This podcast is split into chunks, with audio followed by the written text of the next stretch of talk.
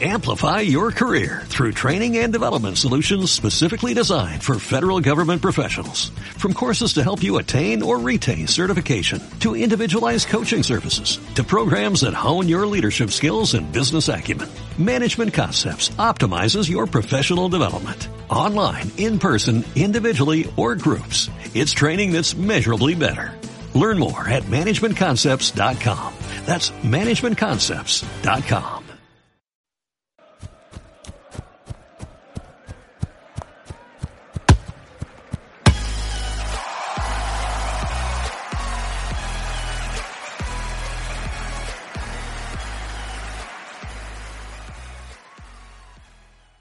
Olá, boa tarde, bem-vindos à edição 22 do podcast do Lateral Esquerdo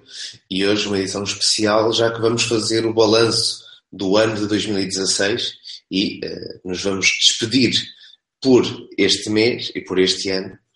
uh, até uh, ao ano de 2017. Portanto, é a última sessão deste ano e para me acompanhar, Luís Cristóvão, nesta conversa, temos o Bruno Pereira, o Bruno Fidalgo e o Pedro Boças. Começando com o balanço de 2016, um balanço muito focado naquilo que foi a realidade do futebol português ao longo destes 12 meses. Começamos com a equipa que foi campeã nacional, o Benfica. Que tipo de balanço podemos fazer sobre o trabalho de Rui Vitória desde o mês de janeiro até este último fim de semana de dezembro? É um, é um balanço extremamente positivo em termos daquilo que são os resultados. O Rui Vitória ganha três troféus neste ano, vence a Taça da Liga, vence a Supertaça e, acima de tudo, vence o mais importante, que é o Campeonato Nacional. Uh, creio que o Benfica também é hoje, ou foi ao longo do, da última época e no início desta época, muito melhor do que aquilo que foi nos primeiros meses de Rui Vitória é uma equipa mais organizada, com mais soluções eh, em termos ofensivos também, e portanto é um ano em que me parece a mim que o Rui Vitória eh, conquistou não só troféus, mas também provou que, que, que, tem competência e que, independentemente de podermos, de poder, de podermos uh, crer que há ou não quem, quem seja melhor treinador que ele, sem dúvida que ele tem competência para, para o cargo que, que ocupa. Se olharmos para o ponto de partida neste ano de 2016, portanto, a situação em que o Benfica estava, podemos dizer que é, é neste ano que finalmente Rui Vitória, de certa forma, ultrapassa aquilo que eram os seus problemas em termos de lidar com a herança que tinha recebido do, do Jorge Jesus e passa a afirmar-se como um treinador que ganha com as suas próprias ideias. Boas. Uh, sim, eles, uh, principalmente no final ainda do, do ano passado, mas, mas no, no, início deste ano, conseguiram ir estabilizando defensivamente, uh, conseguiram, com os jogadores que iam entrando, melhorando a qualidade de jogo e a organização de jogo, e ao mesmo tempo, se numa fase inicial dava a total sensação de que ofensivamente as coisas aconteciam um pouco por acaso, hum, é impossível haver regularidade se, se não houver organização. E, e, a maneira como sistematicamente o Benfica cria, cria oportunidades e, e joga o jogo de, de maneira semelhante uh, mostra que, uh, em termos de organização ofensiva, uh, que as coisas foram, foram cimentando, que as ideias foram entrando e agora é uma equipa com uma maturidade diferente em termos de maturidade em termos das ideias do treinador do que era há, há um ano atrás. Fundamental neste percurso do Benfica e do seu treinador são os jogadores, obviamente. Que eh, nomes é que eh, destacam neste percurso, desde janeiro até dezembro, que, que tenham ajudado o Benfica a estar a um nível tão alto. É impossível não, não falarmos do Renato, que o ano passado teve uma preponderância incrível. Também temos de falar do Lindelof, que, que teve um ano fantástico, que, que o vai catapultar para, para campeonatos diferentes, com toda a certeza. Uh, e aos poucos o Grimaldo foi sendo cada vez mais importante, principalmente nesta época que, que está a decorrer, uh, mas na minha opinião, aquele que foi o, o centro das ideias de, do treinador acaba por ser o Pizzi. Eu destacava, destacava o Jonas, porque acho que é a figura central das conquistas do Rui Vitória. Inclusive nesta, nesta supertaça ele ainda participou e, e, até, e até fez o golo. Acho que foi sem dúvida o jogador que mais aproximou o Rui Vitória dos troféus. Mas depois, a, a um, nível, a um nível inferior, falar também do Pizzi, como o Bruno fez, e o aparecimento do, do Lindelof também ajudou o Benfica a ultrapassar alguns problemas que tinha eventualmente na sua construção. Há mais jogadores que apareceram, há mais jogadores com qualidade, mas destacaria estes três. Sim, a mim, a mim também me parece que, que o Jonas é uma figura incontornável. Parece-me que foi fundamental para aquilo que, que foram as conquistas do Benfica. No entanto, eu, eu gostaria também de, de, salientar aquilo que é a organização que que o clube em si vai proporcionando a quem por lá trabalha. Acho que mais do que, do que um projeto exclusivo da, da equipa A, acho que vai-se trabalhando bastante bem também na, na equipa B e as condições que, estão, que se estão a criar para que no futuro o Benfica continue a ser competitivo e continue a ganhar de forma constante, acho que são muito boas e isso é, é fruto de um trabalho uh, a longo prazo e uma visão a longo prazo por parte de, de, de quem dirige o clube. 2016 marca também um ano de afirmação do Benfica na Liga dos Campeões. A equipa terminou 2015 a qualificar-se para os oitavos de final conseguiu ultrapassar essa eliminatória, acabou por cair uh, nos quartos frente ao Bayern de Munique, uh, na altura liderado por Pep Guardiola, e uh, este ano, apesar de eventualmente com menor brilhantismo, volta a terminar 2016, uma vez mais qualificando-se para os oitavos de final. Podemos dizer que este, esta época que passou e este ano marcam uh, um upgrade naquilo que é o comportamento do Benfica em termos de Liga dos Campeões? A estabilidade e a, e a,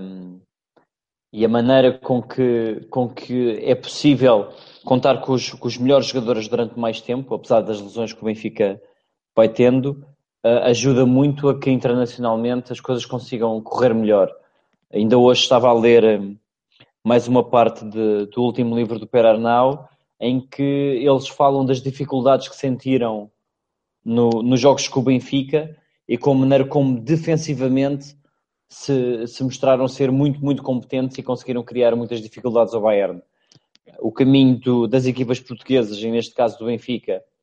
há sempre de ser por aí, tentar, tentar uh, passar uh, a fase de grupos e depois a partir daí tentar ir, fazendo o melhor possível, ir o melhor possível, normalmente será, dependendo do adversário, passar, passar até aos quartos, mas realisticamente falando, só em, em anos muito especiais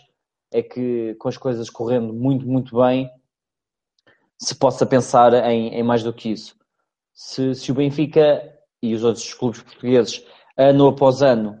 se conseguirem ir qualificando para, para a fase eliminar da, da Liga dos Campeões é porque o trabalho está a ser muito, muito bem feito. E é, e é muito importante que, que esses momentos aconteçam com regularidade e não ocasionalmente. Respondendo concretamente à tua pergunta, há, há, um upgrade, obviamente que há um upgrade em termos de resultados, isso é inegável. O Benfica chega por duas vezes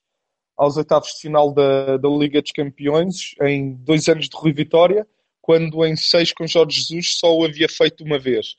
Agora, não, isso não define se o Benfica é hoje mais forte ou menos forte do que no passado, porque quando falas de Liga dos Campeões, há ali uma componente muito importante relacionada com a sorte ou com o azar que tens no, nos sorteios que muda muita coisa. Não estou a dizer que, que, que isso aconteceu, estou a dizer que uh, uma grande equipa pode, num, num dos anos, ter infelicidade no sorteio e não se apura, e ao mesmo tempo que há outra equipa que não é tão competente, mas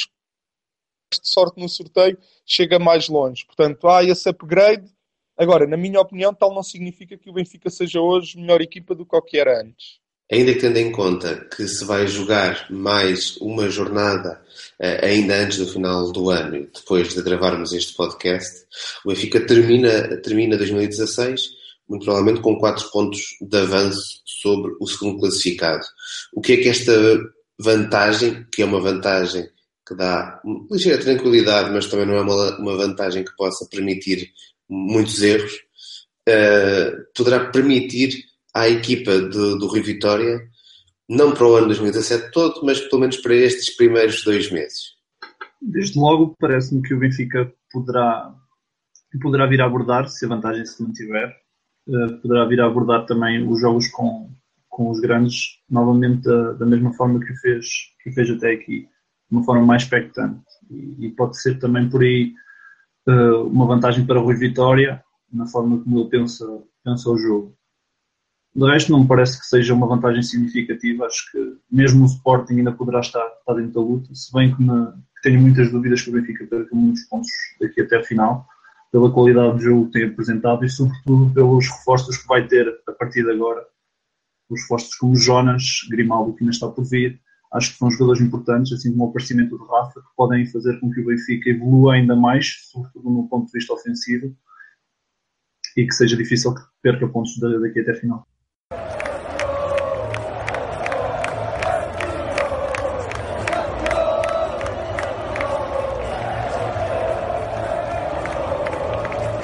Mudamos eh, de agulha e a análise passa para a equipa do Sporting, que em 2016 eh, viveu, digamos assim, uma espécie de montanha russa emocional. A equipa começa o ano na frente do campeonato, perde essa liderança, perde o título e, entrando já na presente temporada, uma vez mais com enormes expectativas, acaba por ter, eh, nestas últimas duas semanas eh, do ano, uma série de desaires que coloca fora das competições europeias, a coloca a 8 pontos no primeiro lugar e a coloca também com lenços brancos na bancada. Como é que caracterizam este, este ano para a equipa verde e branca? Depois daquilo que foi, foi o, aqueles 4, 5 meses do ano passado com Jorge Jesus, creio que ninguém esperaria esta, esta queda tão abrupta do Sporting. Se calhar, se perguntassem no final do ano passado o que, qual era a expectativa, se calhar a expectativa era que hoje estivéssemos a falar de um Sporting campeão nacional e um Sporting que estivesse uh, a preparar-se para, para ir à procura do bicampeonato. Não ganha o campeonato, na minha opinião, não há de mérito do Sporting. Uh, o Sporting fez uma ponta final extraordinária, perdeu, se não estou em erro, apenas 5 pontos na segunda volta e, portanto, é um registro que deveria ter sido suficiente para ganhar o campeonato e acho que aí há, a pontuação recorde que o Benfica fez. O, o, também os pontos que o Sporting fez ano passado também é um recorde do próprio clube. Agora, esta época as coisas têm sido um bocadinho, um bocadinho diferentes. Acho que aí, aí se calhar podíamos esperar mais do próprio Sporting do que aquilo que tem dado. Ou seja, se no ano passado eu creio que o Sporting fez tudo o que deveria ter feito apenas teve a infelicidade de termos um Benfica que ainda fez melhor e para fazer melhor foi preciso o Benfica conseguir estar meses e meses e meses e meses e meses sempre a ganhar, que é algo absolutamente invulgar. Este ano não, este ano o Sporting tem perdido pontos que não seria expectável que os perdesse e ainda que se tenha apresentado no, no Estádio da Luz na semana passada como uma equipa bem organizada, bem trabalhada e se calhar até mais próxima de poder ganhar o jogo do que o Benfica. Na, na meio da semana em Setúbal é o Rui Patrício que acaba por quase por salvar a eliminatória, porque o Vitória não, não foi nunca inferior ao Sporting e termina a semana a perder com o Braga, tal como já tinha aqui nas competições europeias. Portanto, eu continuo a sentir que o Sporting é uma equipa bem organizada, não tendo as qualidades individuais do Benfica ou do Porto, mas tem qualidades individuais para a organização que tem fazer melhor. Uh, só, só quem lá está poderá perceber as razões para, para que o Sporting não tenha cumprido minimamente a expectativa que muito justamente criou junto das pessoas. E será que podemos pôr também alguma parte da culpa na gestão que o Sporting fez do mercado? Obviamente que as saídas do João Mário e do Slimani têm muito peso e que eram inevitáveis, portanto, era inevitável que acontecesse a saída de um ou dois jogadores muito importantes no plantel, mas sobretudo em termos de entradas, entrou muita gente e entraram, entraram muitos jogadores que ao, ao fim de 3, 4 meses já todos temos a certeza que foram ou erros de casting, ou erros de oportunidade, ou uh, esperanças uh, excessivas em jogadores que não estão a conseguir dar resposta. Uh, a gestão das, das contratações foi, foi algo que, que, acaba por não ser fácil de, de se prever se, se, se, vão dar 100% certo ou não. Se, se, fôssemos ver as coisas no papel, jogadores como o Markovic, que toda a gente se lembra de, do quão influente ele foi na, no Benfica quando esteve com Jorge Jesus, toda a gente acharia que era uma compra ou um negócio fantástico e que ele vinha para cá, ainda por cima, depois de algum tempo sem, sem mostrar aquilo que, que é capaz de fazer, uh, ou com a qualidade que é capaz de, de, mostrar, toda a gente esperava que ele chegasse a Portugal e voltasse a rebentar e voltasse a ser muito, muito importante no processo ofensivo, neste caso do Sporting. Não foi e, e, e não conseguimos perceber porquê, porque não, não, não, não estamos nos treinos, não, não conseguimos perceber como é que é a vida profissional do atleta, não conseguimos perceber muitas vezes como é que, como é que os jogadores lidam com os estilos de liderança, ou com os colegas, ou com a concorrência, ou seja, com o que for. Da mesma maneira como o Elias deveria ser alguém que neste momento seria muito, muito importante no, no clube e, e para já não está a ser e, e não se mostra que, que, venha a poder ser, não é? é? São contratações que poderiam ter dado muito certo, ah, mas, mas que até a ver os jogadores não têm aproveitado as oportunidades que volta e meia vão sendo dadas e, e sendo assim não é fácil de, de conseguirem fazer diferente. Não só, não só as contratações, porque o Sporting só perdeu dois jogadores. Perdeu o Slimani e perdeu o João Mário. São dois jogadores muito importantes, mas se nós formos ver, e apareceu o Base Dost, que ainda que seja um nível bem inferior ao Slimani, tem feito golos e, portanto, se calhar naquela posição tem feito aquilo que é realmente mais importante. Uh, mas também temos que perceber que há, há, outras coisas. Eu sinto que há jogadores do Sporting rendimentos que tiveram no passado. E, e, e, falo dos, dos que já lá estão, mas dou exemplo também do Markovic que o Bruno, que o Bruno falou. Objetivamente, nós não, não sabemos quais são as razões. O mais que se pode especular, ou aliás, o mais que se pode fazer é especular. E se pensarmos, pegando no caso concreto do Markovic, o Markovic, quando teve aquela época de sonho com o Jorge Jesus, tinha, vinha num percurso em, em crescendo, não era? Vinha do Partizan, onde era uma grande figura. E quando chega ao Sporting as coisas já são diferentes. Já chega o Markovic ainda que jovem, já chega o Markovic milionário, já chega o Markovic com dois anos sem competir por, por lesões e, portanto, e como eu disse, isto é pura especulação, mas já chega se calhar um Markovic menos ambicioso do que aquilo que era antes. Eu creio que mesmo os jogadores que já estavam no Sporting o ano passado e que perderam rendimento, e perderam, porque há muitos que o perderam,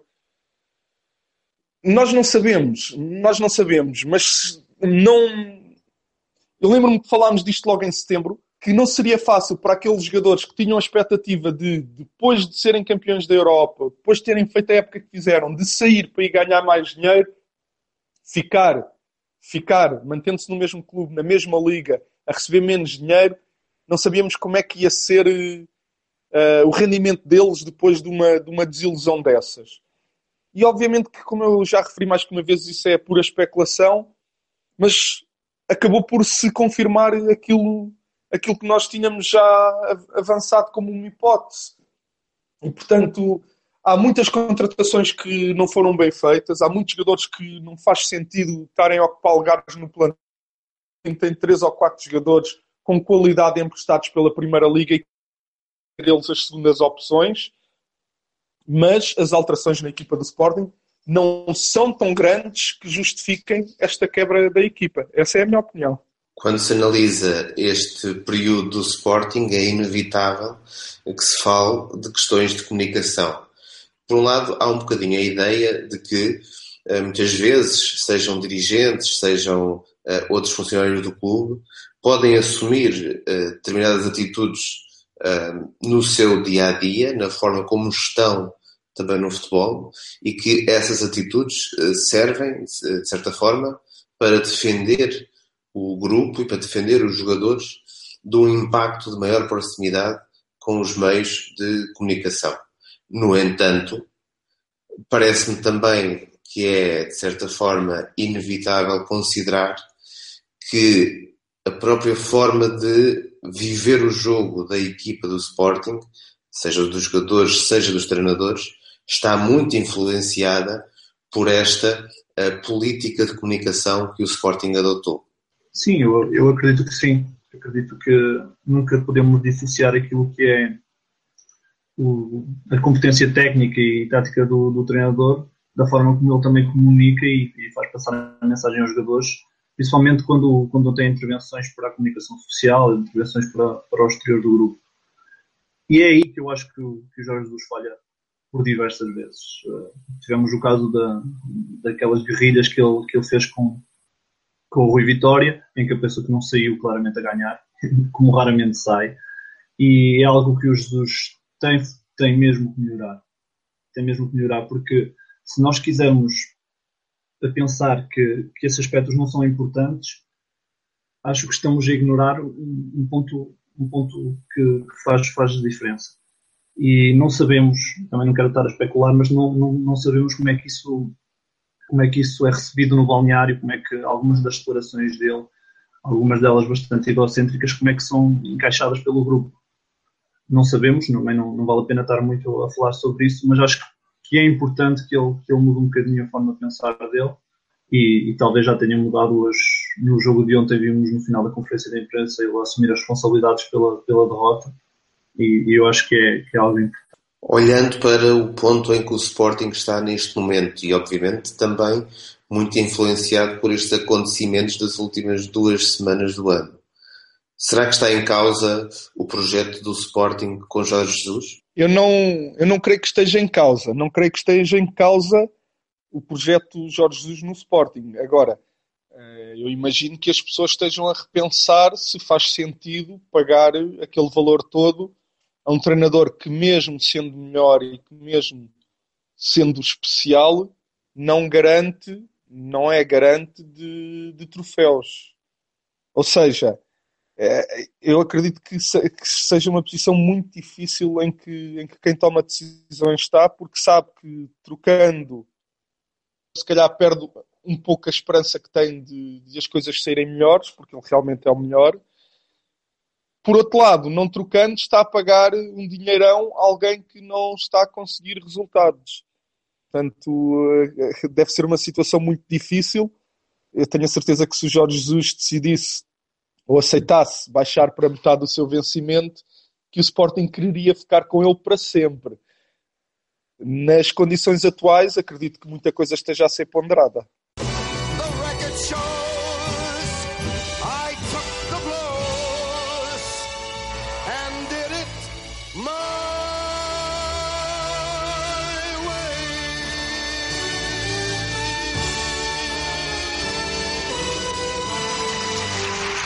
Olhamos agora para o Futebol Clube do Porto. O Futebol Clube do Porto, que tem um ano de 2016, que eu penso que poderia ser quase um caso de estudo, tendo em conta uh, tudo aquilo que aconteceu. Uh, começamos 2016, basicamente, com a saída de uh, Lopetegui, que, se olharmos para a classificação, não estava, uh, não estava assim em tão má posição quanto isso. A verdade é que até o campeão veio a ser uma equipa que estava atrás do Porto no momento em que Lopetegui uh, sai da equipa. Uh, entra José Peseiro. José Peseiro uh, devolve uma certa comunhão entre adeptos e equipa, consegue levar o Porto até à final da taça e acaba por perdê-la também num jogo dramático. E sai José Peseiro, entra no Espírito Santo que tem passado por uns meses iniciais eh, algo conturbados, dificuldades de uh, percepção daquilo que é o seu projeto, daquilo que são as suas ideias para o Futebol Clube do Porto, mas que ainda assim uh, termina este ano 2016 relativamente próximo do primeiro lugar. Vamos ver se serão quatro pontos uh, ou se serão menos do que isso. E uh, acaba também por fechar então um ano bem próximo daquilo que é, o, que é o, o, o lugar da frente, primeiro lugar. Para além de ter também a qualificação europeia. Ou seja, o Porto andou uh, por 2016 com três treinadores diferentes, sempre muito perto de uma eventual vitória, de um eventual primeiro lugar, mas sempre sem o conseguir alcançar. Que retrato é que ficará do 2016 a azul e branco? É um, é um Porto que está a tentar nascer, está a tentar voltar aos tempos em que dominava a realidade portuguesa. Uh, foi, foi um final de época muito penoso para do Porto e é algo que não, está, não estavam nada habituados, uh, nomeadamente a estar arredado da, da luta pelo título cedo, com muitas trocas de, de treinador, o que também era pouco habitual no Porto, mas creio que o plantel deste ano foi, foi, bem, foi bem preparado, bem pensado, ainda que, ainda que eu sinta que faltam dois ou três jogadores de campo com um pouquinho mais de experiência do que aquela que, que, os atuais jogadores do Porto têm. Agora, em termos de talento e qualidade, é inegável que o Porto tem equipa para poder vencer a Liga. E, portanto, sinto que é um Porto que está, está a procurar renascer e procura renascer no, na base do talento e da irreverência da, da juventude com um treinador que, que se calhar também tem bastante para crescer, mas recordo que o próprio Rui Vitória também cresceu bastante ao longo deste tempo no Benfica e, portanto, se o Nuno tiver a capacidade para tentar aprender e tentar evoluir, com todo o talento que tem à disposição, pode, pode eventualmente conseguir aquilo que tem, que tem fugido ao Porto nos últimos anos. Uh, é um Porto volta aos oitavos de final da, da, Liga dos Campeões e ainda que tenha caído da taça, que pelo menos a ilusão continua intacta, bem mais intacta do que, do que aquilo que tem sido o Sporting. Eu acredito que aquilo que se tem passado com o Porto nestes últimos anos tenha servido para, para quebrar um pouco o mito de que, de que as vitórias na, naquele clube dependiam muito da, da forte estrutura e da forte organização estrutural do clube. É óbvio que existe uma importância grande uh, dos treinadores e das escolhas que se fazem para, para orientar uh, os jogadores. E uh, o Porto não tem sido feliz nessas escolhas.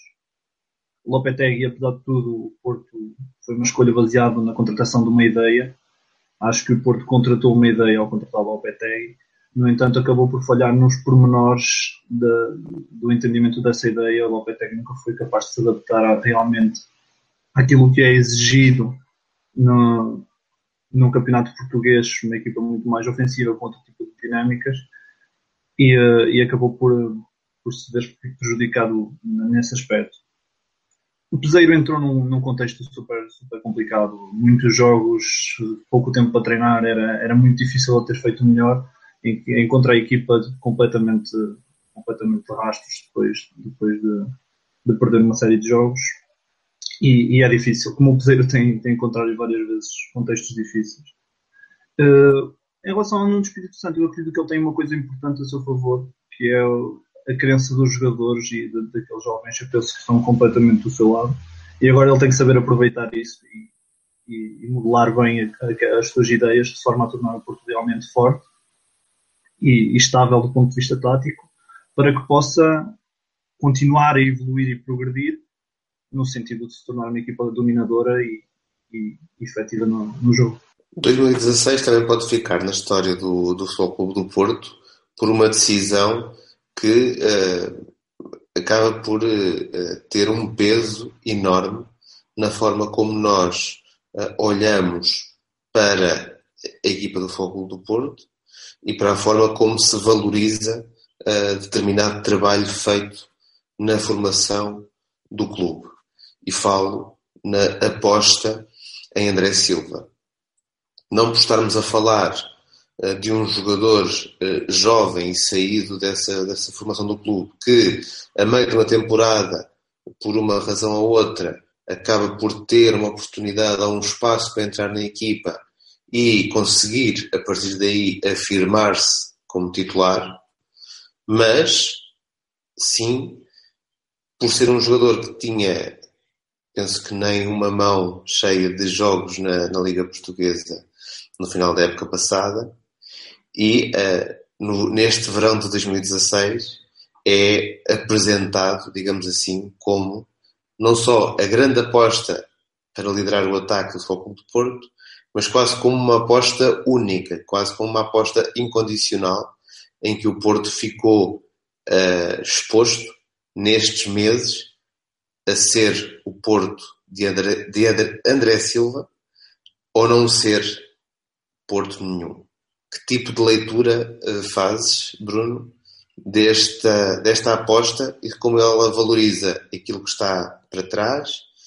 e pode ter impacto naquilo que estará para o futuro. O Porto tem, tem vindo a fazer uma, uma aposta muito, muito grande na, na qualidade de, das pessoas que fazem parte da, da estrutura técnica do, do clube. Um, tem uma faculdade de desporto com uma reputação incrível uh, que não está por trás do clube, mas, mas tem uma influência muito, muito grande na maneira como as, como as coisas se fazem lá, porque forma muita gente que acabam por integrar, integrar os quadros. E para além disso,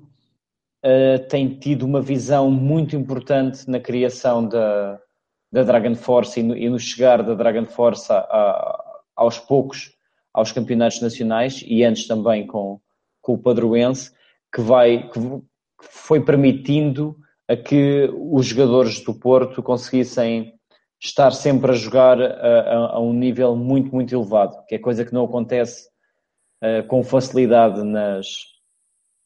nas camadas jovens, isto porque uh, mesmo que as equipas A do clube estejam na, na, no Campeonato Nacional, a equipa B do clube, ou seja, normalmente os jogadores de primeiro ano, não vão estar a jogar na, no, no Campeonato Nacional. E não estando a jogar no Campeonato Nacional, a qualidade de jogo e o estímulo a que os jogadores são expostos não é, não é igual ou, ou não é tão grande. Logo, uh, projetos como, como, como a ligação que eles tinham e têm com o Padroense e com a Dragon Force vai ajudar a que os jogadores passem a maior parte da, da sua formação a jogar no Campeonato Nacional e isso faz toda a diferença na, no seu desenvolvimento. Além disso, uh, aquilo que vamos vendo no Porto, e tive a oportunidade de ver algumas equipas de, de futebol 11 do Porto a jogar há pouco tempo, uh, são de comportamentos muito bem definidos, são de, de um feedback muito orientado para, para, para aquilo que se passa no jogo e aquilo que é preciso identificar no jogo, e isso ajuda a uma maior compreensão do jogo por parte dos, do, dos atletas e isso faz com que eles depois cheguem mais bem preparados uh, às equipas A's. O André Silva é um produto da, da formação do Porto e, e, e, desde o início foi mostrando coisas que, que são muito valorizadas por nós na, na, no lateral esquerdo. Lembro-me perfeitamente de um post em que falava dos momentos em que ele escolhia ir na, na ruptura ou que simulava que ia na ruptura para, para poder receber apoio frontal, e isso é de um jogador que tem, esses pormenores é de um jogador que tem um bom entendimento do jogo e que tem uma boa leitura daquilo que são os timings de, de fazer o quê para resolver os problemas que o adversário cria e também para criar problemas ao adversário. O André é um jogador muito completo, que tem muito para aprender, mas que tem todas as condições para ser uma referência, não só no Porto, mas na, na seleção nacional. Estava escrito, estava escrito e podia ser um filme. Temos valor, temos qualidade. Mas sabemos que temos que ir jogo a jogo.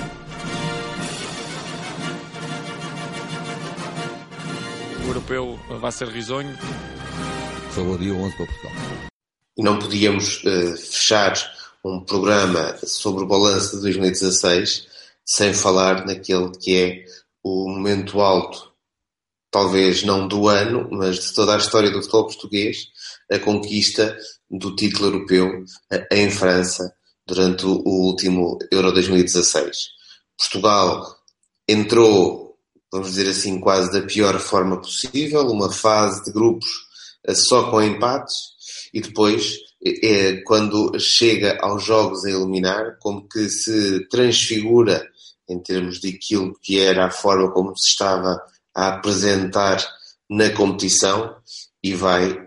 em crescendo até a uma final que vai ficar para sempre também na nossa memória como esse ponto alto, ou como um dos pontos altos da história do futebol português. Como é que viveram o Euro e como é que agora, também já há frio, já passaram uns meses, olham para, para trás uh, para esses momentos e para esse percurso que foi feito pela equipa de Fernando Santos? Olha, foi, começando pelo fim, pela final, foi um momento muito especial. Nós tivemos Tivemos, o lateral esquerdo teve a comentar o jogo na, na FNAC, do Chiado, a convite do nosso caro amigo Francisco, que, que, que, tra que trabalha lá, não é?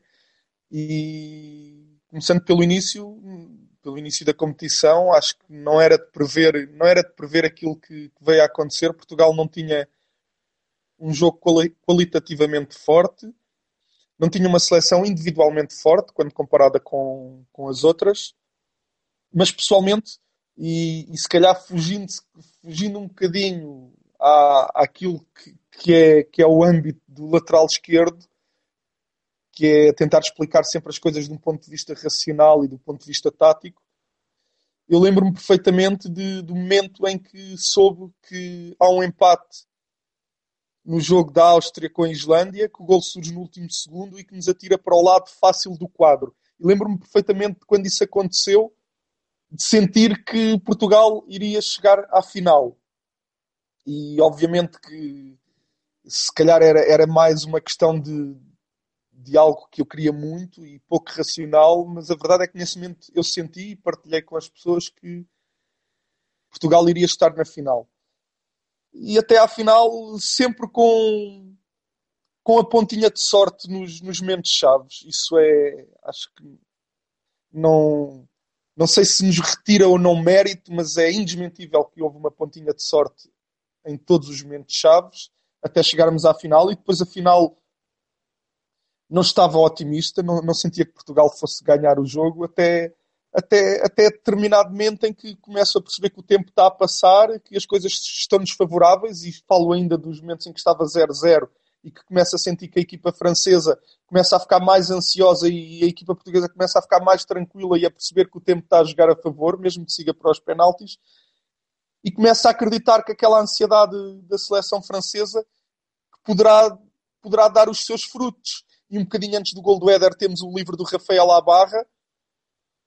e eu já estava a sentir que qualquer coisa poderia, poderia acontecer. Agora, repito, uh, são, são ou foram sentimentos completamente diferentes daquilo que, que me leva a escrever no, no blog, que é explicando o jogo do ponto de vista muito mais racional. E a verdade é que racionalmente Portugal tinha tudo para ser um desastre e acaba por ser campeão europeu.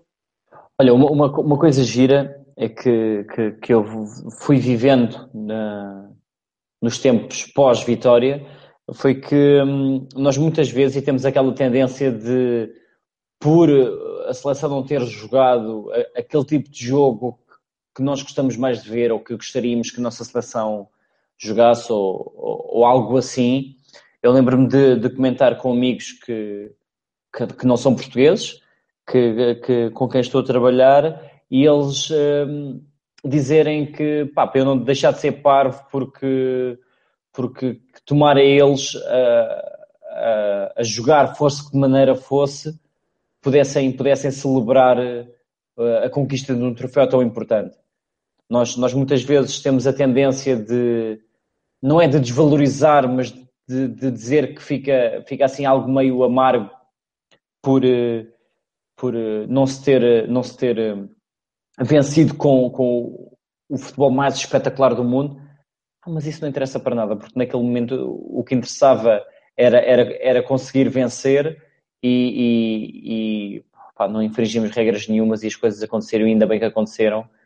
porque não só uh, valoriza muito o trabalho que é feito em Portugal, como finalmente levam, le, começam a levar os portugueses a sério porque não são capazes apenas de volta e meia jogar bem, de fazer coisas giras,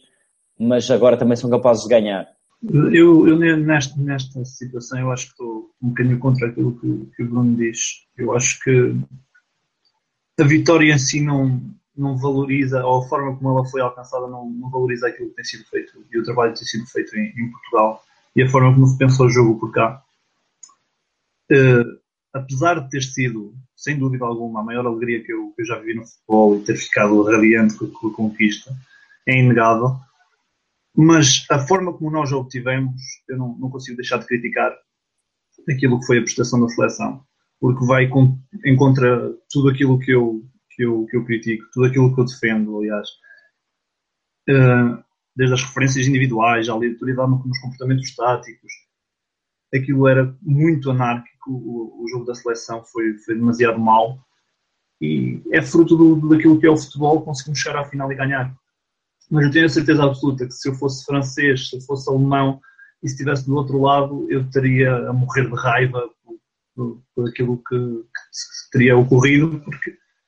é aquilo que me acontece com o Bayern. Eu, eu torço, torço, muito pelo Bayern, torcia muito pelo Bayern no Guardiola e não conseguia ver o Atlético ganhar.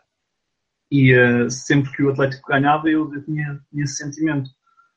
E uh, acredito que seria o mesmo se eu, se eu não fosse português. Teria esse sentimento de, de injustiça perante o futebol e um futebol desta qualidade ter, ter sido vencedor, porque não é aquilo que eu acredito,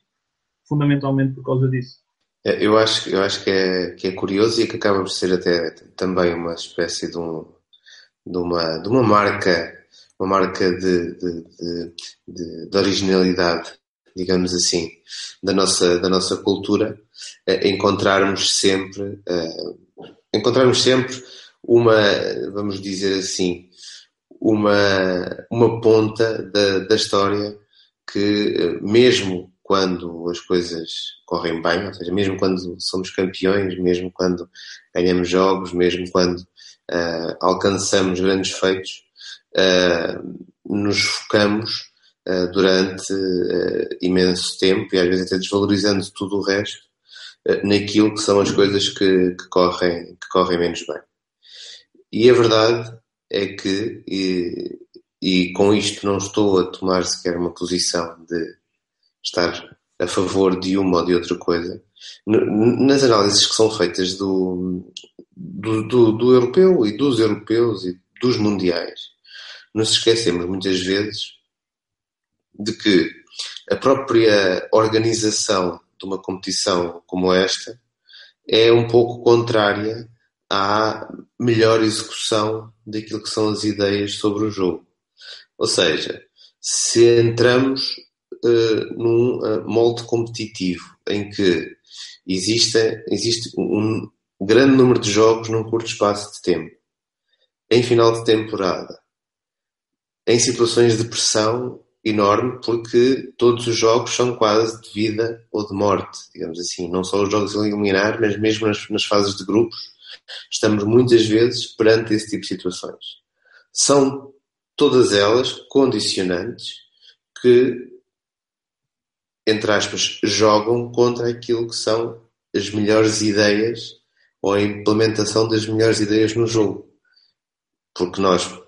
para chegar a essas ideias, precisamos de tempo para trabalhar com as equipas, precisamos de condições para que os jogadores assimilem essa, os comportamentos pretendidos e que tenham tempo para os experimentar, testar, errar e consolidar. E precisamos também de, uh, jogando com um profundo conhecimento do, dos grupos que, temos, que temos connosco, ir conseguindo, uh, vamos dizer assim, quase como um artesão, moldar a equipa àquilo que são uh, as, nossas, as nossas ideias. E de facto, num Mundial ou num Europeu, é muito difícil que isso aconteça. Quando isso acontece, é quase sempre fruto de percursos continuados no tempo, a maior parte das vezes funcionam independentemente até dos técnicos das equipas principais e que uma federação, um país, às vezes uma região de um determinado país, força, digamos assim, os seus comportamentos às equipas da seleção uh, ou às suas seleções.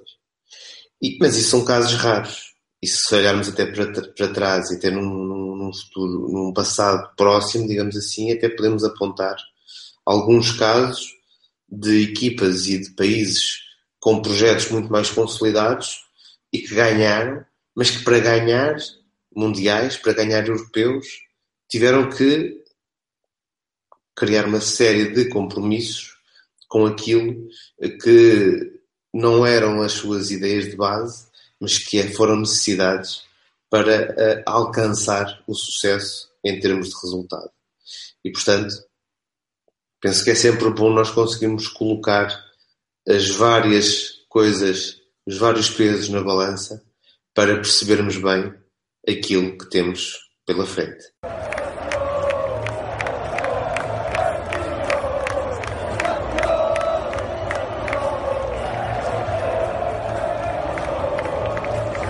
Vamos então encerrar o nosso podcast de balanço do ano de 2016. Uh, não sei antes pedir a cada um de vocês que faça, por um lado, a vossa nomeação para aquilo que é o mais de 2016 e também a vossa aposta para o ano de 2017. Bem, uh, o meu mais vai para, vai para o Rui Vitória por tudo aquilo que ele, que ele alcançou a nível de resultados, mas também pela evolução que ele, que ele conseguiu apresentar ao nível do, do modelo de jogo, a gestão do grupo, a forma como, como ele comunica, achei brilhante e acho que foi uma demonstração do real valor do, do Rui Vitória, num contexto diferente daquilo que ele, tenha, que ele tinha estado até então, e acho que foi uma, uma, uma demonstração clara de, de superioridade. O meu menos, infelizmente, vai, vai para o Mourinho. Mais uma vez, mais uma época de, de desilusão. Uma época que começa extremamente mal no United. Para além daquilo que temos, temos visto, já vimos anteriormente no Chelsea, voltamos a ver no United comportamentos que, com os quais eu não, não consigo identificar. E uh, é algo que, que eu acho bastante estranho. Uh, o tipo de, de, declarações que ele tinha antes e todas as coisas que ele nos ensinou e a, e a quem acho que devemos bastante mas que agora não, não, não aparecem e não surgem no campo. Uh, a minha aposta passará talvez pelo, pelo Nápoles. Acho que o Nápoles está a evoluir de uma forma estupenda e uh, fugindo um bocadinho aqui à, às questões internas, acho que o Nápoles poderá causar uma, uma boa surpresa na, na, na Europa, porque o Sarri é um treinador com, com muita, muita qualidade e há, há competência no momento defensivo tem aliado exibições soberbas, soberbas no momento da organização ofensiva e eu acho que poderá ser uma surpresa mesmo na, na Liga Campeões. O meu mais vai para a conquista do, do, título europeu, independentemente de não ter sido de forma brilhante, é algo que, que nos marcará para sempre e que nos abrirá, eventualmente nos abrirá portas no futuro. Uh, o meu menos vai para, para, para o defraudar das expectativas do Sporting nesta, né, ainda que tenha nesta presente temporada. Portanto, ainda que não, não se refira ao ano todo, mas é algo que completamente inesperado para mim. E a minha aposta, e porque já, já o venho a referir bastante antes de se ter tornado badalado, é que do quarteto defensivo do Benfica, três jogadores serão ou continuarão a valorizar-se bastante e acabarão em grandes clubes europeus. Falo do Nelson, do Grimaldo e do Lindelof. Portanto, alinhando aquilo que são as avaliações do 2000, de 2016, o meu mais deste ano é inevitável que vá para, para a seleção portuguesa, uh, por aquilo que, que alcançou, pela forma como o faz, não em termos futebolísticos, mas em termos da gestão eh, de um grupo de jogadores, a gestão de um, uh, também de um cruzamento de gerações uh, na equipa portuguesa e a gestão de um quadro uh, de partir de dificuldades para alcançar o sucesso em termos de resultados. Penso que é um percurso que merece essa nota mais. E o meu menos de 2016 uh, vai para, uh, naquilo que é uma análise uh, global do uh, futebol português, continuarmos a olhar para, em demasia para aquilo que são os interesses de cada um dos clubes e muito pouco para o que será um interesse global do nosso futebol e que precisa que uh, os seus diversos atores dentro do campo, mas se calhar sobretudo fora dele, possam trabalhar em conjunto para valorizar aquilo que é o nosso futebol e para que faça mais sentido também aquilo que foi alcançado neste ano de 2016. Em termos de aposta para 2017, a minha aposta e a minha atenção, eh, digamos assim, vai estar eh, bastante centrada naquilo que é a evolução dos treinadores. Porque se, porque se de facto, em termos de uh, alguma evolução de um trabalho tático nas equipas do nosso campeonato, estamos hoje muito mais, uh, numa realidade de muito maior proximidade entre os, uh, os diversos uh, conjuntos, as diversas equipas participantes, em termos daquilo que é a evolução, digamos assim, em termos comportamental e em termos da gestão do papel do treinador e, portanto, a sua autoconsciência de, em termos da função que, que está a realizar, penso que os nossos técnicos podem, eh, de facto, melhorar bastante e ter em 2017 um ano de grande afirmação. Olha, para mim, o, o, o mais de, de, do ano tem a ver com, com o, aos poucos, com alguns com mais, outros com, com menos notoriedade, do aparecimento de, de uma geração que, pai, três ou quatro anos de diferença uns dos outros, que, que faz, faz valer do seu entendimento do jogo e da, e da, e da sua inteligência a, a sua principal arma e acho que vão acho que têm tudo para marcar o, o futebol português não só no que diz respeito à, à variabilidade e à, e à flexibilidade de, do, do jogar que podem mostrar uh, mas também da qualidade e do nível altíssimo a que vão chegar. E estou a falar uh, das gerações que neste momento estão a acabar o percurso do Sub-21 e a chegar até aos 99, 2000, vá.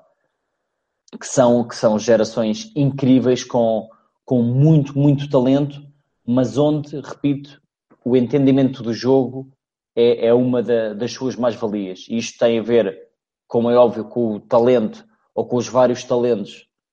que, que esses jogadores individualmente têm, mas também muito do, do trabalho que, que, que, muitos treinadores foram, foram tendo com eles ao longo dos anos. A minha aposta para, para o ano de 2016 uh, será uma espécie de massificação de sistemas híbridos. E, isto, e com isto quero dizer que uh, creio que estamos a chegar a, a um, a um patamar de, de, de jogo em que aqueles jogadores e, e aqueles treinadores e aquelas equipas, se quisermos considerar isso quase como um organismo vivo, que são capazes de não só se adaptar ao adversário para o entalar ou para fazer valer as suas, as suas forças, vão ser capazes de ser eh, meio camaleões e umas vezes ser 4-3-3, outras vezes ser 3-5-2, mudando isso conforme uh, aquilo que for mais importante para aquele momento naquele jogo. Isto só vai ser eh, possível com o um entendimento superior do, do jogo, uh, mas, mas parece-me que 2017 será, será um ano onde, onde isso se vai verificar muito mais vezes do que, do que em 2016 uh, aconteceu, embora já tenha acontecido uh, com algumas equipas em alguns momentos. Parece-me que 2017 vai, vai ter isso uh, muito, muito visível. para isso estejam atentos, como é óbvio, ao City, estejam atentos a Dortmund, estejam atentos ao Alpha estejam atentos a três ou quatro clubes que vão ali andar a lutar pela, pela, pela qualificação na, para, para a Champions League na, na Liga Espanhola. Estou a falar de um Real Sociedade, estou a falar talvez de um Deportivo, estou a falar de um Las Palmas, estou a falar do Vila Real, do Sevilha, equipas que neste momento já mostram que são capazes de ser muito diferentes, mas sem perderem a sua identidade e sem perderem aquilo que, que as faz eh, únicas, se assim queremos, queremos dizer. Um, e é, é, isto o meu mais e a, e a, minha grande aposta para, para 2017. Momento de apito final em mais uma edição do podcast Lateral Esquerdo. Como uh, avisámos no início, fechamos aqui o ano de 2016, fizemos o balanço das atividades e agora vamos nos dedicar, uh, vamos continuar a dedicar-nos aos conteúdos no site, mas também preparando uh, as festas que aí vêm, voltando ao podcast só em janeiro de 2017. Portanto, tenham umas boas festas, continuem a ler-nos, passem pelo site lateralesquerdo.com. Aproveitem também este final de ano para se juntarem a nós no Patreon e podem ver no site como fazer para terem acesso a todos os nossos conteúdos e uh, também para quem nos ouvir através do iTunes deixar a vossa avaliação, deixar o vosso comentário e ajudar-nos a manter esse lugar de referência entre os podcasts de desporto mais ouvidos em Portugal. Até para o ano.